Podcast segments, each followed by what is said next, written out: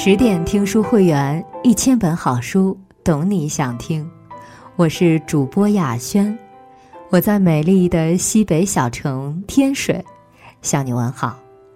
今天要跟各位分享的文章是《木心》，生活啊，就是冷冷清清的风风火火。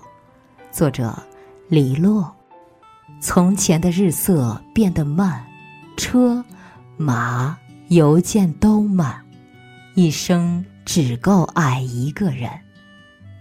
从前的锁也好看，钥匙精美有样子，你锁了，人家就懂了。这首小诗《从前慢》，出自中国当代文学大师、画家木心先生之手，朴实无华的排句里氤氲着怀旧的气息。细腻婉约的笔触里诉说着过去的眷恋。但是，我们今天不谈木心先生的诗词，也不谈他的绘画，只说他的人生。这个学贯中西、飘零半生的江南公子，把自己的一生活成了一首芳华超然的诗。他的一生。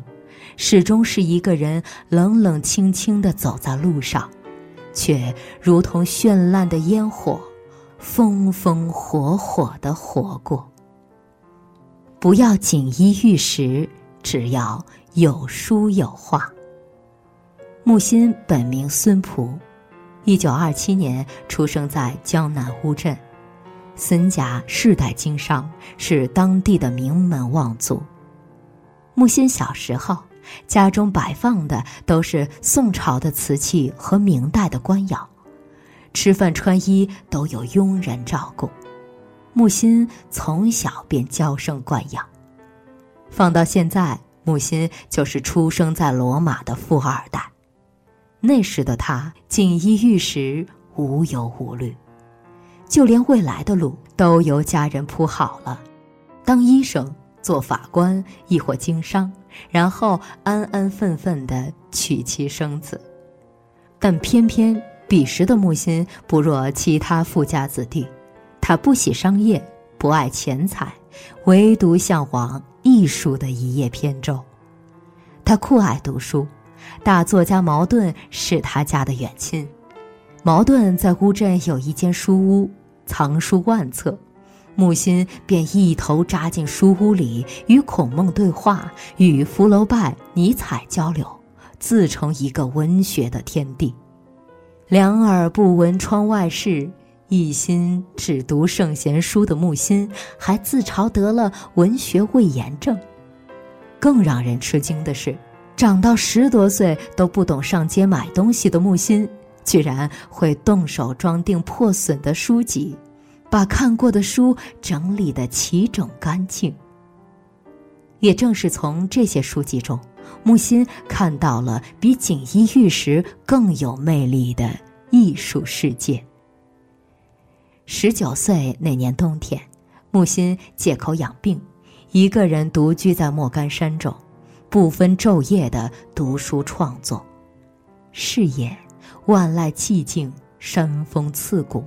木心不管不顾，沉浸在文学的世界里，只觉内心丰盈，思想火热。山民很是不理解，这傻小子，不在家好好当大少爷，非要大老远跑到这荒山野岭受苦。直到第二年春天，漫山野花开时，木心才带着几册厚厚的书稿下山了。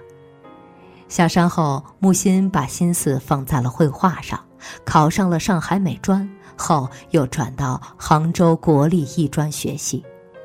先是师从刘海粟先生，后又在林凤眠门下学习。毕业后，木心做了一名美术老师，可以说与父辈的期望背道而驰。在物欲浮华的尘世中。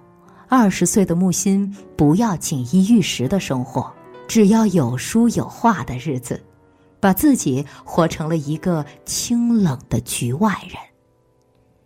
年少时抛却的物欲，从来不是失去，正相反，是命运的另一种馈赠。从此，木心的人生走上了一条不同于寻常的道路。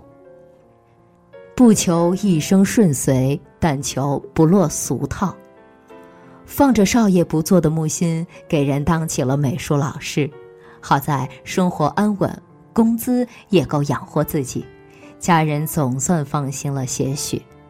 不过没多久，天生喜爱冷清的木心再一次提起画笔，隐居在了莫干山上，一住就是六年。正如他说：“现在生活虽好，但这是常人的生活，温暖、安定、丰富，与我的艺术有害，我不要。我要凄清、孤独、单调的生活。”艺术是要有所牺牲的，如果你以艺术决定一生，就不能像普通人那样生活了。被艺术填满的木心只想脱离俗套的尘世，在艺术的世界里徜徉。只不过恰不逢时，时局变幻中，孙家也逐渐没落，日子一天天衰败下去。迫于生计，木心选择了下山谋生。可惜的是。命运的急转直下中，木心的人生经历了三次牢狱之灾。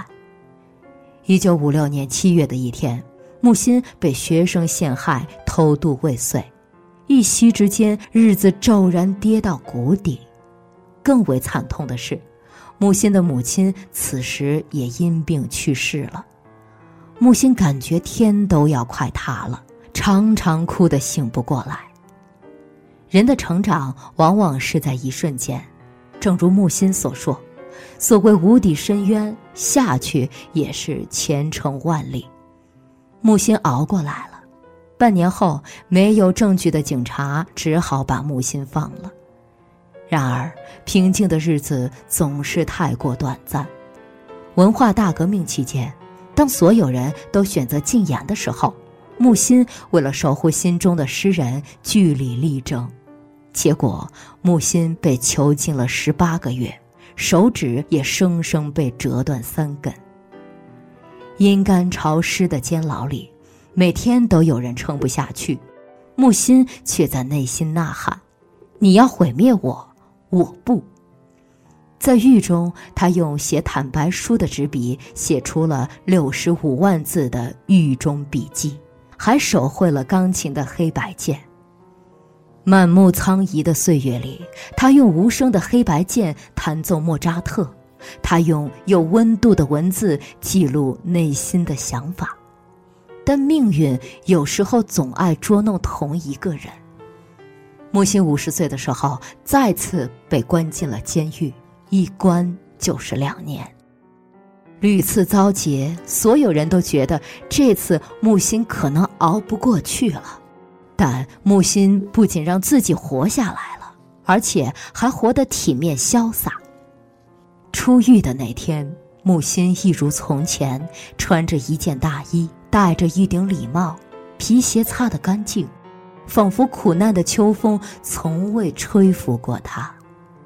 动荡乱世中，虽身若浮萍，木心依然恪守艺术的尊严。不可把人生荒废在俗套的生活里，只为尘埃落定时依然对得起心中的艺术。别人眼中的冷冷清清，自己心中的风风火火。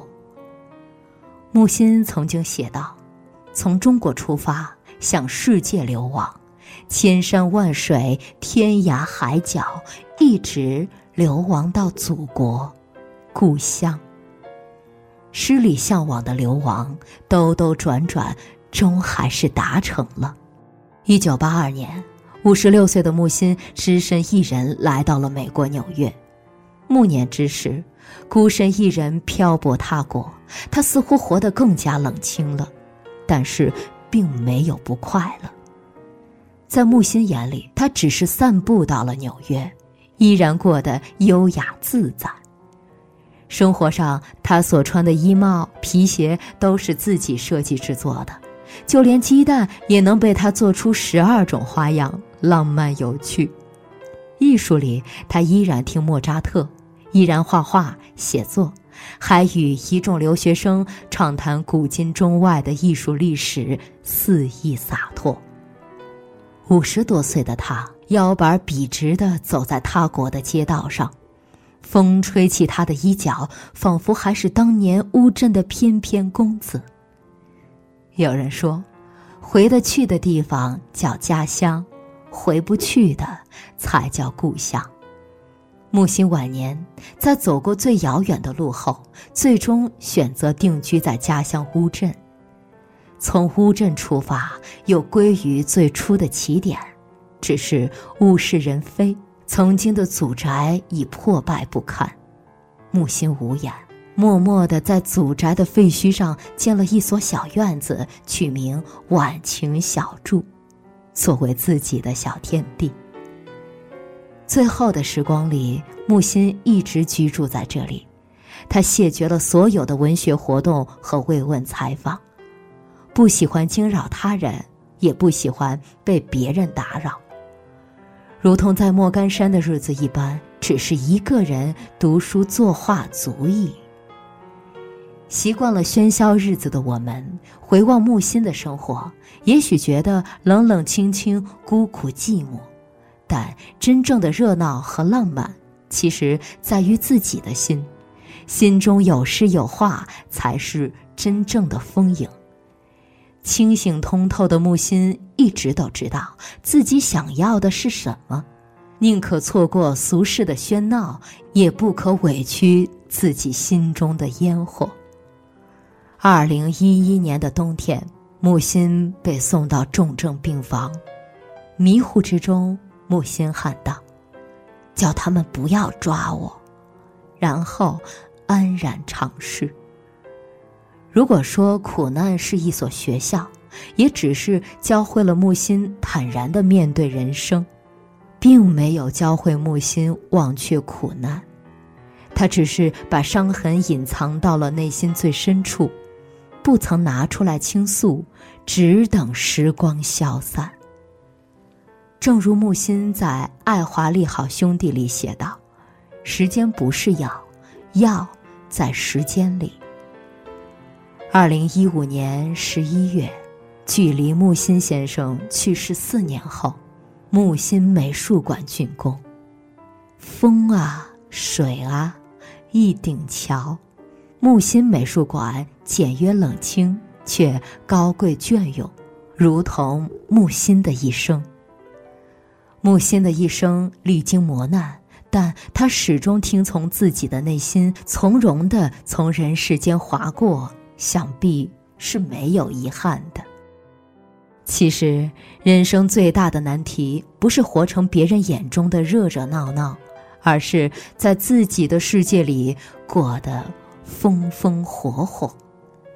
愿我们从木心的诗、木心的画、木心的故事中寻回自己内心的声音，谱写出属于自己的绚烂乐章。深夜十点，今天的文章就分享到这里。更多美文，请继续关注微信公众号“十点读书”，也欢迎把我们推荐给你的朋友和家人。让我们一起在阅读里成为更好的自己。我是主播雅轩，我们晚安。